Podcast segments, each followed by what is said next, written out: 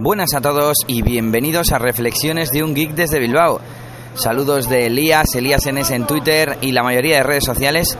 Y hoy tenemos un episodio muy especial porque estamos en la Euskal Encounter, Euskal Encounter 21 ya. Estamos aquí disfrutando de 20 gigas por segundo, disfrutando de una reunión con los más frikis de España, disfrutando de competiciones, concursos, talleres, conferencias muchas cosas relacionadas con la informática y otras que no están tan relacionadas ¿eh? con la informática. Hoy es el primer día oficial, aunque la mayoría de participantes vinieron ayer y nosotros nos quedaremos hasta el domingo. Hoy os voy a hablar de un tema que hace tiempo que quiero hablar aquí en el podcast y son algunas pequeñas cosas que no me gustan o no entiendo en cuanto a los smartphones. La primera es las fundas. No entiendo cómo es posible que marcas tan prestigiosas en diseño como Samsung, Apple, etcétera, hagan teléfonos que luego no se puedan usar sin funda. Porque son delicados, porque se rompen, porque, bueno, un montón de cosas que, que se arreglan con una funda y al final todos le ponemos una funda al teléfono.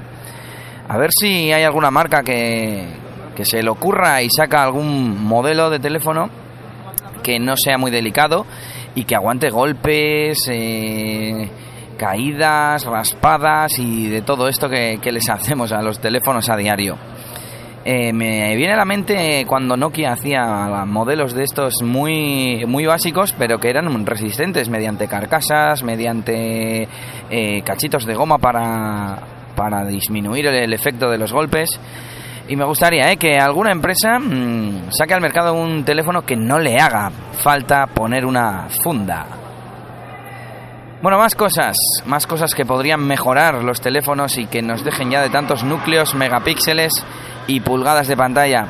A ver si algún día alguna empresa innova de verdad y saca una pantalla que dure más de un día, dos días. A ver si nos duran los teléfonos. Ya no digo una semana como nos duraban antes, pero un par de días por lo menos, no sé. Eh, que no haya que cargarlos hasta dos veces al día, ¿eh? Esa es la otra cosa que yo mejoraría primero de los teléfonos. Y por último, una reflexión, y es que yo estoy intentando buscar algún teléfono como reemplazo de mi HTC Desire. Eh, este tiene, este smartphone tiene 3 pulgadas y media y me está costando mucho encontrar eh, algún teléfono de un tamaño similar porque, bueno, yo tengo una mano pequeñita y tampoco lo utilizo demasiado, por lo tanto no necesito que sea muy grande la pantalla para ver fotos, para ver vídeos, para este tipo de cosas. Yo lo utilizo para consultar información, eh, mirar redes sociales, escribir en redes sociales y sacar fotos y poco más. Entonces, eh, el único que cumple un poco mis requisitos en cuanto a marcas conocidas es el Samsung Galaxy S3 Mini y el Xperia P. Pero aún así eh, no son muy, muy potentes, no son de gama alta, digamos.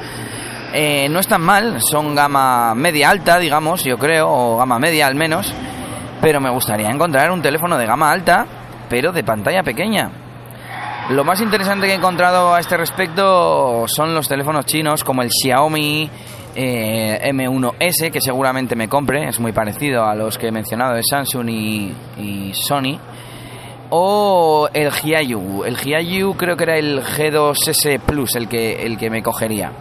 Bueno, en cualquier caso, a, ver si alguien me sabe decir por qué los fabricantes hacen teléfonos eh, de gama alta solo con pantallas grandes. No sé, eh, no hay nadie que quiera pantalla pequeña pero potencia. Eso piensan los fabricantes.